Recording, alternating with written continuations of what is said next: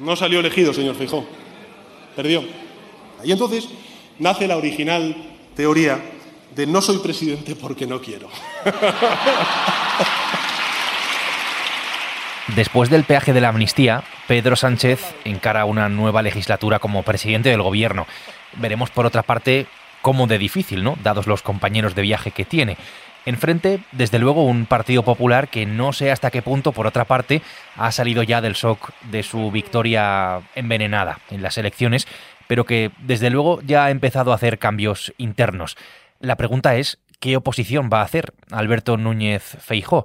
Así que hoy, en el Mundo al Día, una radiografía del el nuevo Partido Popular. Soy Javier Atard y hoy es miércoles, es 29 de noviembre.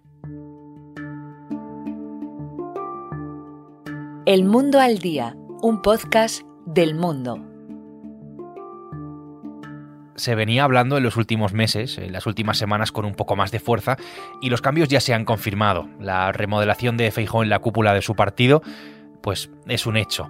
Miguel Tellado es el nuevo portavoz en el Congreso, sustituye a Cuca Gamarra, que se queda solo, entre comillas, como secretaria general, como la número dos del PP ya a tiempo completo.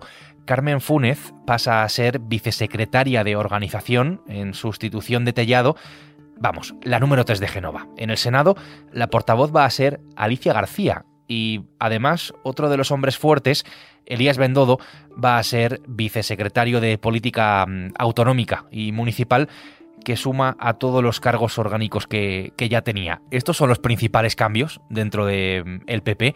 Juan Malamet es el periodista del mundo que más sabe del Partido Popular, es el responsable de la información del Partido Popular. Juanma, ¿qué tal estás? Bienvenido. Muy buenas, Javier.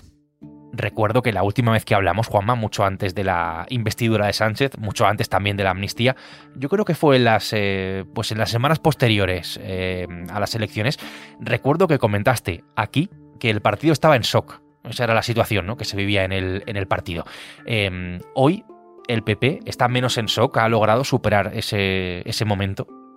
Va recuperándose, básicamente sí, yo te diría que sí se ha recuperado, que el momento clave para esa recuperación fue la investidura fallida de Alberto Núñez Feijó, donde el Partido Popular vio un proyecto claro, vio a un, a un líder que estaba eh, recuperado ah, del, golpetazo de las urnas y, y, vio que de verdad podía asumir con Feijó una larga travesía en la oposición para intentarlo de nuevo más adelante. Claro, ha hecho esa digestión larga en la que se ha dado cuenta de que le toca hacer una oposición, una oposición con mucho poder territorial, una oposición con la mayoría en el Senado, con la presidencia de la FEM, desde ese poder, y una vez que ya lo ha asumido, el PP se tiene que poner a trabajar. Y ponerse a trabajar es reordenar el equipo primero, reordenar el mensaje y enfocarlo muchísimo más a hacer una oposición que sea sólida y todos a una. Eso es muy complicado, pero, pero creo que está dando los primeros pasos. Y lo que podemos decir es que el PP está ahora sí saliendo de, ese shock y enfilando una legislatura larga y dura en la oposición. Y ya fuera de ese shock, si hablamos de esos cambios y del nuevo mm, equipo del partido, de la cara que se le queda al partido, ¿no? Con estos cambios, Tellado, Fúnez y todos ellos, hoy el PP se parece, digamos, con esa cara más a Feijó. Este nuevo PP es un PP muy Feijó. Sí y no. Se parece más ahora el PP a Feijó, sí, en el sentido de que a su hombre fuerte, su lugarteniente Tellado, lo pone como portavoz en el Congreso, que es un puesto absolutamente clave en una oposición de choque desde los ámbitos parlamentarios. Y en la reordenación propia de Génova, bueno, pues también en el sentido de que ha ido haciendo de la, prueba-error un, método para ver qué perfiles le funcionaban más y qué perfiles le funcionaban menos. Y en ese sentido, Carmen Funes es la gran, el gran nombre al alza del Partido Popular. Sí se parece más a Feijó en el sentido de que está hecho más a su medida. Y no, te decía sí y no, no se parece tanto a Feijó en el sentido de que Feijó llegó hace un año y medio, llegó prometiendo moderación, anchura de miras, llegó prometiendo pactos con el PSOE, llegó prometiendo ser la voz moderada que pudiera trascender las siglas del PP para pescar sobre todo en el caladero de los socialistas descontentos. Hoy por hoy, lo que está empezando a emprender Feijó es una travesía hacia un poco el lado opuesto, hacia una oposición dura, un discurso contundente. Si los primeros años de la legislatura son, como parecen, de continuo choque de cuernas entre Alberto Núñez Feijó y Pedro Sánchez, Feijó no será Feijó. Además, Feijó siempre fue un gobernante.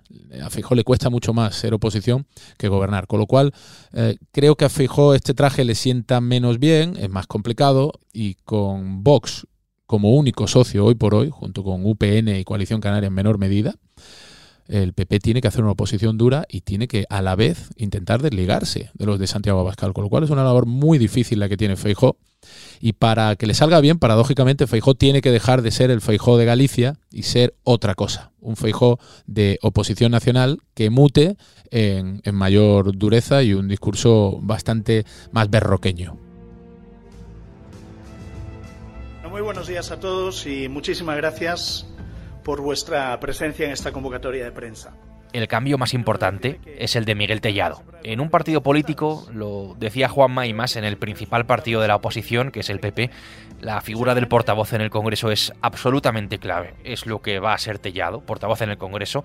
Tiene 49 años, es, eh, por hablar de su carrera, es licenciado en Ciencias Políticas es de Ferrol, dato importante en este caso, tiene la confianza plena de Alberto Núñez Feijo, número 2 del PP en Galicia y responsable, además, también de sus últimas campañas electorales. Recientemente lo hemos escuchado algo más, pero lo cierto es que para el gran público pues no es tan conocido, ¿no? Tellado.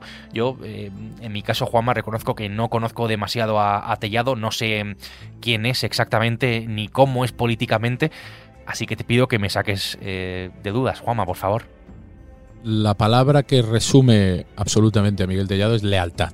La lealtad a Feijó a prueba de bombas, es su lugarteniente, su mano derecha.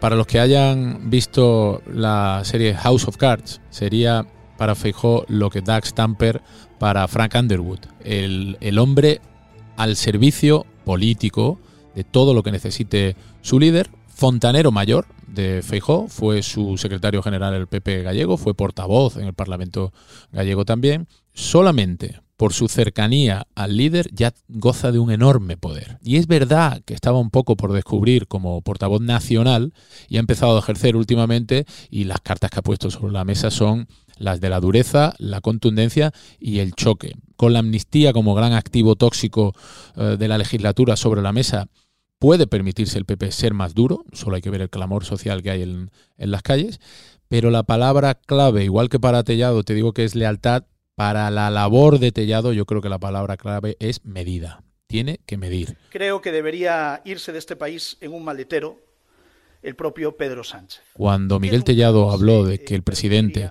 tenía que salir de España en un, dentro de un maletero, una frase perfectamente medida que la traía escrita a la sala de prensa del PP, se pasó de frenada y hubo incluso crítica interna dentro del Partido Popular, porque todo milímetro que se pase tellado en, eh, la dureza contra el gobierno va a ser utilizado en su contra. Y eso el Partido Popular lo, lo, sabe perfectamente. Tellado va a apretar mucho las filas del Grupo Parlamentario Popular, va a hacer un grupo junto con Feijó a imagen y semejanza del ataque en tromba contra el gobierno. Tellado además tiene entrada en absolutamente todos los vectores y sectores del Partido Popular, cae muy bien en el PP de Madrid, que eso es muy importante, tiene muy buena relación también con el PP andaluz, y, y es un hombre que además de ejercer la dureza dialéctica, tiene un talante negociador que eso es muy importante, porque el PP va a intentar a largo plazo romper las costuras de esa mayoría de 179 votos que armó Pedro Sánchez. Yo lo veo muy difícil pero Tellado cuenta con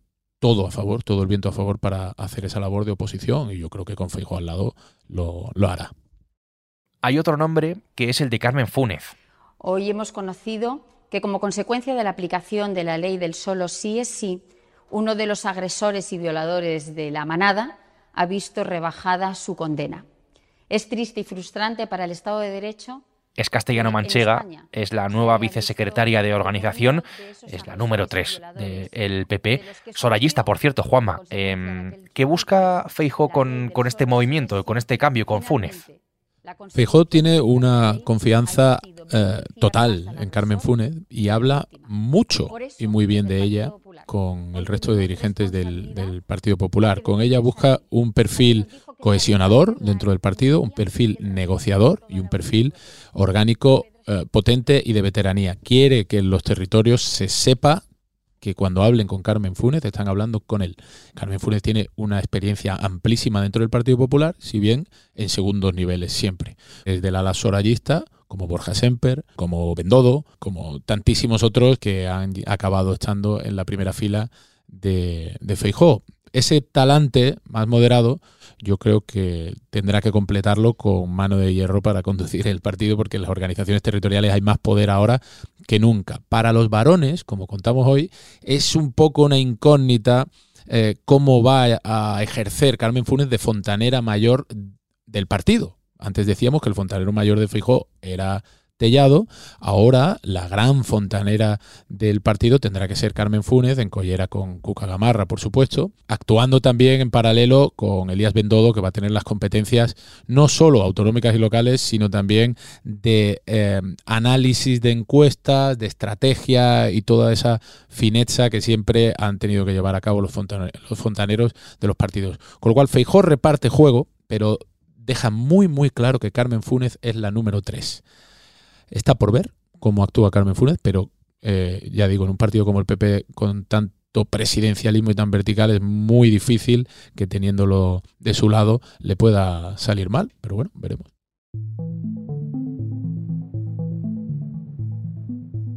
Hay otra cuestión importante en todo esto que creo que no podemos pasar por alto, como siempre por otra parte de los partidos políticos, es la de los equilibrios con las distintas eh, sensibilidades, familias, eh, comunidades autónomas, ¿no? liderazgos territoriales.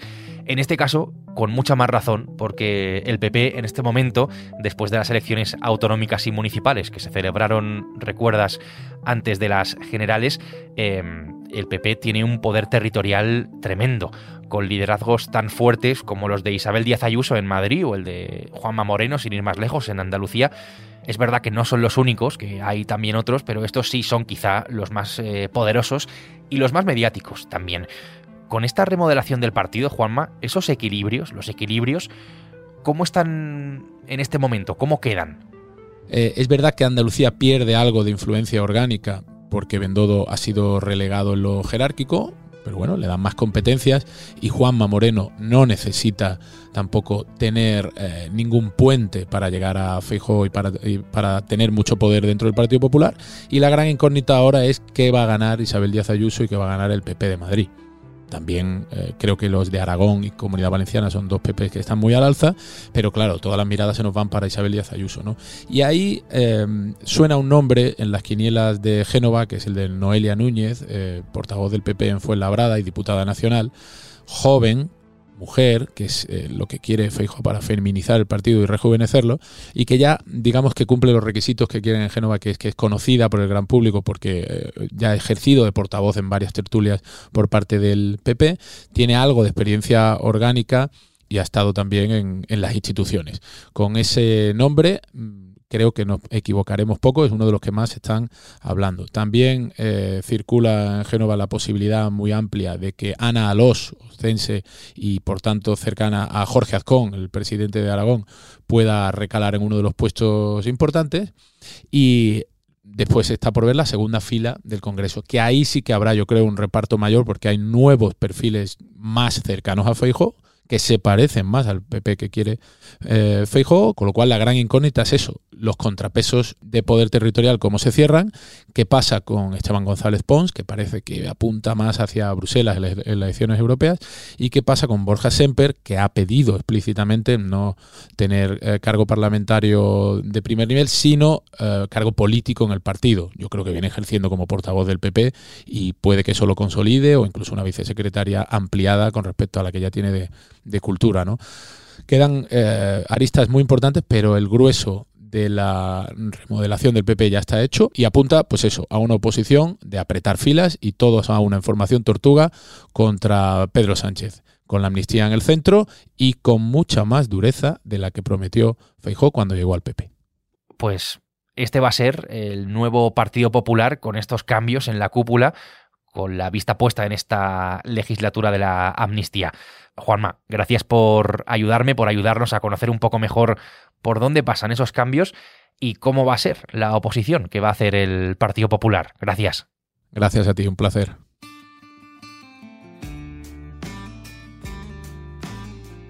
Juan Malamet ha hecho posible este episodio de El Mundo al Día, que es un podcast que puedes escuchar todos los días en elmundo.es, en la web del mundo, en nuestra web, y también en las principales plataformas de audio, donde, como siempre te recuerdo, tienes la opción de suscribirte. Mañana será jueves y aquí estaremos. Gracias por estar al otro lado y saludos de Javier Atard. Has escuchado El Mundo al Día, un podcast del mundo